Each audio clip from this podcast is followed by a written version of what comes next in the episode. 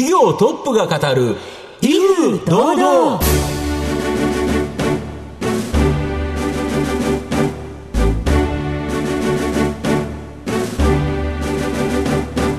毎度相場の袋紙こと藤本信之です。アシスタントの飯村美希です。この番組は巷で話題の気になる企業トップをお招きして番組の指揮者的役割である藤本信之さんが独特のタクトさばきでゲストの人となりを楽しく奏でて紹介していく企業情報番組です。今週もどうぞよろしくお願いいたします。今回も素敵なゲストをお招きしてお送りいたします。どうぞ最後までお楽しみください。この番組は企業の情報システムのお困りごとをアウトソーシングで解決する IT サービスのトップランナーパシフィックネットの提供でお送りしますトップが語る威風堂々それでは本日のゲストをご紹介します証券コード9163東証グロース上場株式会社ナレルグループ代表取締役、小林亮さんにお越しいただいています。小林さん、本日どうぞよろしくお願いいたします。はい、小林です。えー、よろしくお願いいたします。よろしくお願いします。株式会社ナレルグループは、東京都千代田区二番町に本社があります。慢性的な人手不足に悩む建設 IT 領域を中心に技術者のアウトソーシング事業を行っている企業です。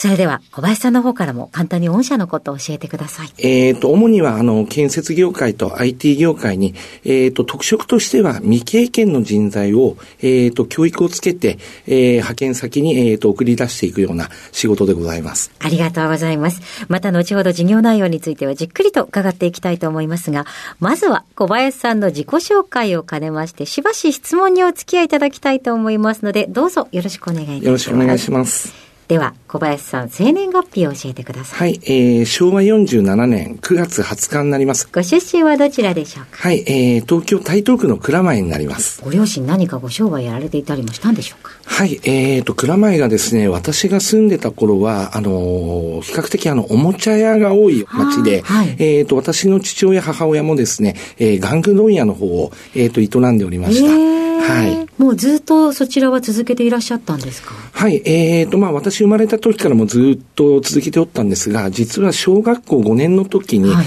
えーと、父親がちょっと会社を倒産させまして、そこからは、あの、やはり父親、あの、いろいろ職転々としたんですが、はい、最終的にはまあ、サラリーマンで50、父親が55歳ぐらいからはサラリーマンで落ち着いてました。あ、そうでしたか。はいご自身では将来どのような風になりたいと将来の夢などはありましたでしょうか？生まれた時から、まあ父親ですね、あの、商売やってたので、いずれはやはりあの、何かしら自分でやりたいなっていうのが、あの、で、また、あの、父親が失敗してからそういう気持ちは余計強くなって、っていった部分は、あの、あったかと思います。そうでしたか。はい、そんな中で最初のご就職先はどちらになったのでしょう？かはい。実はですね、私、あの、高校1年で、えー、学校の方を辞めまして、で、1年ぐらい、あの、ちょっと、ブラブラ、あの、浅草のあたりをですね、ブラブラしてた時に、たまたま、当時バブルで、人やっぱり、あの、少なかったんでしょうね。うん、えー、たまたま、あの、知り合いになった、あの、人からですね、うちの会社に来ないかって言われまして、うん、で、あの、そこで行ったのが、時計の、輸入時計の卸をやってる会社だったんです。で、そこに、あの、初めて就職をした感じですね。そこの会社で、あの、約11年、えっ、ー、と、勤めまして、はい、当時はやはりあの商品管理みたいなものをやってたんですけれども、うん、数個上の先輩がですね、非常にかっこよく見えて、うん、営業自分から志願して、二十歳ぐらいからずっと営業やってた感じです。ああ、そうでしたか、はい。ご自身では営業は向いてらっしゃったと思いますか？はい。えっ、ー、と、一番初め、やはりあの、まだ何も右も左も分かんなかったんで、はい、言葉遣いとかは当初はすごく注意されたんですけれども、やはりあの、努力を重ねていくとですね、やっぱり数字として現れるっていうのが非常に面白くて、で、また私の場合、あの、低学歴だったんで、やっぱり評価ってこの、なんでしょうね、数字で現れた方が評価されやすいっていうのもありましたので、そこで、あの、だいぶ面白さを感じましたね。はい。一つずつ目に見えることでのこうやりがいっていうのが生まれたわけですね。はい、感じましたね。11年お勤めだったですね。はい、なぜそちらで次のステージに向かわれようと思ったのでしょう？えっ、と、私がこの会社に、あの、時計の卸の会社入った時が、だいたい年商4億円ぐらいだったんです。で、約11年で40億超えるぐらいのところまで、あーそうまあちょうど、はい、いい時期にあの、入っておりまして、はで、自分でももう自信がついて、20代後半で、ちょっと自分の力を試してみたいなっていうのが、転職の、まあ、理由になっておりました。その後は転職をされたということですか？はい。ホテルの会員権を主に売るような仕事だったんですけれども、えっ、と、入社してですね、あの、ホテルの会員権ってやはり富裕層の商売なんで、なかなかあの、初め売れにくいんですが、はい。私はあの、ポンポンポンと売れちゃったんですね。で、そこから先、あの、お客様なんかにも気に入られて、紹介なんかもいただいて、もう初年度からトップセールスになれたんです。はい。そこでさらに自信をつけて、はい。で、あの、所得の方も上がってったんで、やはりあの、自分で商売をやりたいというのもあったんで、所得が高かったんですが、ある程度お金を貯めつつ、将来に備えて35ぐらいまでには商売をやるぞっていうので、貯めて、その資金が、結局あの、今、うちが創業している資金になっております。そして実際ご企業独立に至るわけなんですけれども、このビジネスに至ったご経緯というのは何だったの？はい。ちょうど2008年ぐらいで、はい。リーマンショックはこれちょっと前から考えてたんですけども、当時やはりあの IT か派遣か、はい。この二つがちょっとあの私の中では伸びてる業種だと思ったんですね。で、やはりですね、IT はすごく難しく感じたので、まあ消去法ですね、簡単に言うと。で、派遣であれば、あのーある程度、あのービジネスとしてやっていけるかなっていうところが取っかかりでした。これ建設業を選んだ理由としては、やはりやるんであれば、あのーなんか技術力をつけて、で、そういう人材を引っ張ってきて、あの、付加価値をつけた形で、はい。えっ、と、派遣事業をやりたいと思ってたので、その中でやはりあの、建設というのが一つキーワードで浮かんでまいりまして、それであの、創業した次第ではあります。ありがとうございます。えーさて小林さんの人となり皆さんにはどのように伝わりましたでしょうか。後半では小林さんが率います株式会社ナレルグループについてじっくりとお伺いします。トップが語る威風堂々。では後半です。藤本さんのタクトがどう冴え渡るのか、ゲストの小林さんとの共演をお楽しみください。まあ、御社は建設業界、IT 領域、まあ、この二つにですね、人材を送ってるっていうことなんですけど、まずはですね、この建設業界、まあ、これが今主体かと思うんですけど、これ、どんな人材を、どんな仕事に人材を送ってるのか教えていただけますでしょうか？はい。冒頭にもご説明したかと思うんですが、未経験の人材をですね、はいはいえー当社独自のあの研修をつけまして、はいえっ、と、主にはゼネコンさん、うんうんそれからまあ設備会社、空調設備なんかやってるサブコンさんに、えっ、と、送り出している仕事ですなるほ。どで、職種としては、はい施工管理が大体、まあ9割弱。あ、現場監督ってはい現場監督ですね。いわゆる。はい、いわゆる現場監督になります。で、残りの10%が、あの、CAD オペレーター。はいこちらを、あの、やはり教育をして、送り出しているような、あの、ビジネスになります。なるほど、はいその未経験者の方って、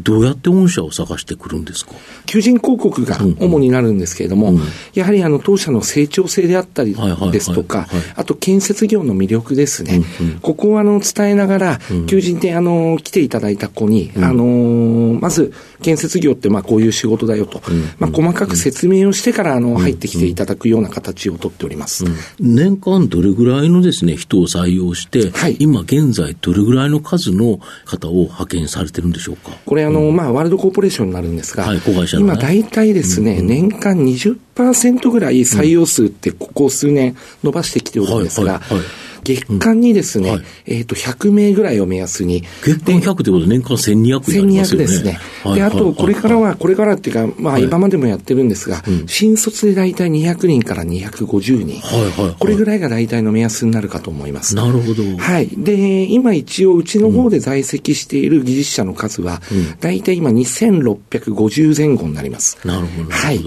これ、えっ、と、教育っていうのは、どれぐらいの期間つけてから、はい。実際の現場監督、ここに派遣されるんでしょうか？まず、あの、送り出し研修といいまして、建設業のあの、心構えとか、あと、あの、初歩的なものですね。はいはいはい。ここは大体、あの、2、3週間程度で、はい。あの、終わらせているんですけれども、はい。もちろんこれ、教育というのはまた、あの、お客様と、まあ、共にやっていかないといけない部分もありまして、大体、まあ、1年目、2年目、3年目と、あの、フ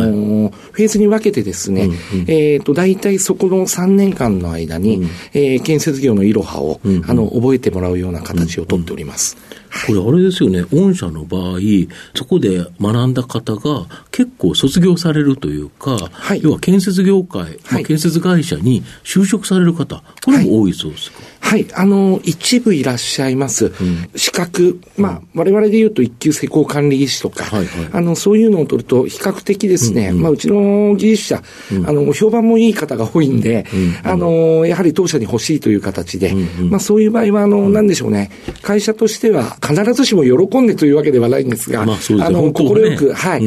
あの、送り出している場合もございます。なるほど。はい、あともう一つ、IT 業界向け、はい、まあ、ここにですね、別会社で、はい。対応されてるそうなんですけど、これ、どういうビジネスをされてるんですか？はい、これもあの建設と一緒でして、うん、あの、IT 企業、あの、まあ、結局、あの、SE の派遣を行っております。はいはい、で、2020年にですね、うん、えっ、と、私どもに、あの、グループに参画いただいたんですけれども、はい、ここからやはり、あの、同じような未経験を、うんうん、えー、研修をつけて出していくような、うんうん、えっ、と、スタイルでやっておりますので、うん、採用に関しては同じような手法を取っております。なるほど。で、研修期間は大体 IT なんで2ヶ月取っておるんですけれども、はいえー、グループジョインしてから大体約2年半なんですけれども、はい、在籍人数は今、えっ、ー、と、2倍に伸びております。はいですから、あの、IT なんで、やはりあの、うん、IT の中心な企業だったりとか、うん、いろんな企業にここは多岐にわたって派遣させていただいてます。うん、これはあれですよね、いわゆるその、ジョインしていただいたということは、M&A で御社が、まあ、傘下に収められたということですか？はい、そういうことでございます。なるほど。あと、建設業界って、この2024年問題、はい、いわゆるその、ドライバーさんと建設業界、今まで本来残業って、まあ、全産業で一緒で、これぐらいやっちゃダメですよと、ここまでしかやっちゃダメですよっていうのが、ちょっとその業界として苦しいんで、建設業とドライバー、運転手の方だけ、ちょっと緩かったと。はい、これがだけど、やっぱり来年4月からは、みんなと同じぐらいにしなきゃいけないよという形になるそうなんですけど、はい、これってやっぱり、御社にも大きな影響あるんですか？はい。あの、まず残業時間に関しては、うん、えっ、と、ここ数年ですね、うん、えっ、と、10%から20%ずつぐらい、かなり抑制はされ始めてきてるんです。なるほど。ただ、やはり、あの、この2024年迎えるにあたって、人の需要が、あの、さらに大きくなってくると思うんで、ここは、あの、さらに必要になってくると思います。ですから、あの、うちも、またさらに、それこそ、あの、採用に、あの、アクセルを踏んで、あの、やっていきたいなというふうには思ってます。要はゼネコンさんが今まである現場、現場があって、現場監督がいましたと、はい、その人たちがある程度残業をやって、なんとかその現場をこなしてきてたのに、はい残業を減らしなさいって言われたら、結局現場の数が一緒で作業量が一緒だとすると、人を増やすしかない。けど、ゼネコンさんがすぐに雇えるかっていうと、これなかなか難しい。そうするとやっぱり御社を頼ってくるということで、はい、結構やっぱり御社に対して大きな追い風ですか、これは。あの、ものすごい追い風になるかと思います。なるほど。はい。あの、より一層我々の、うんうん、あの、我々のような、その、建設業界の派遣は、うん、あの、うん、はい、より一層これから重要度が増してくるんじゃないかなと思ってます。うん、で、IT 業界も一緒ですよね。IT も一緒ですね。IT はまあ残業規制はないとしても、はい、ただ足りないということは全く変わらないですもんね。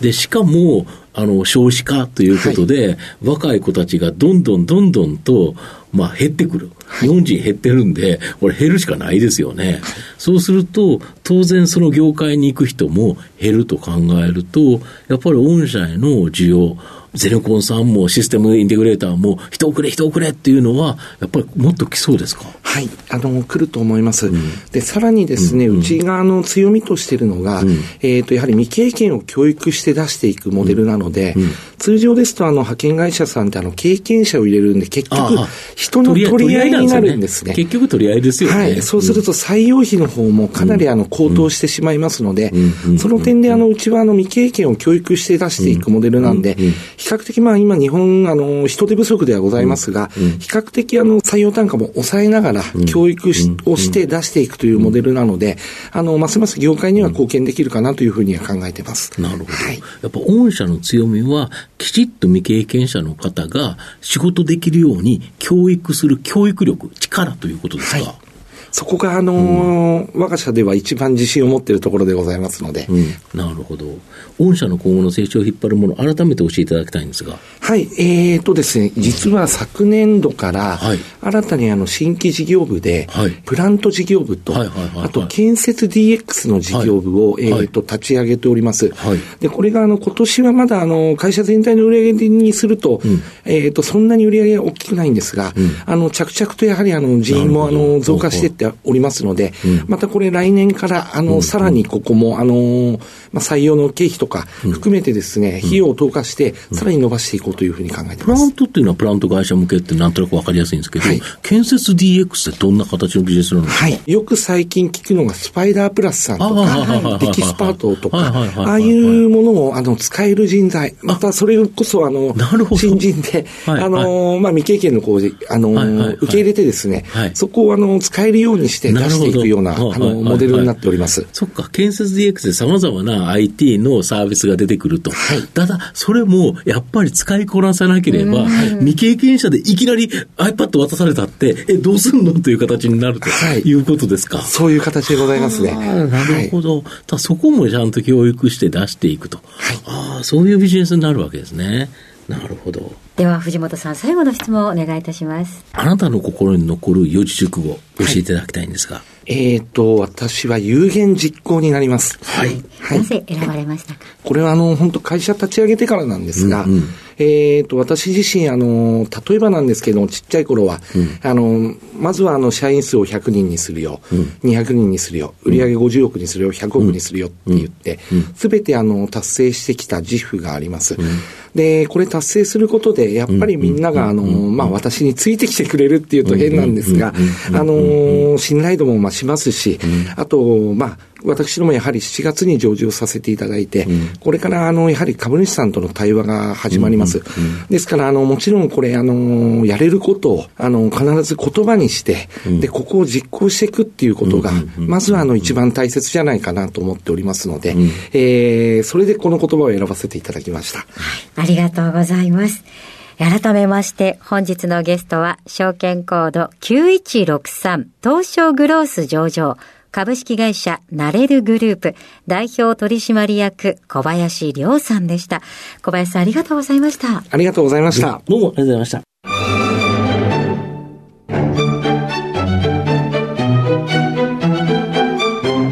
企業トップが語る威風堂々。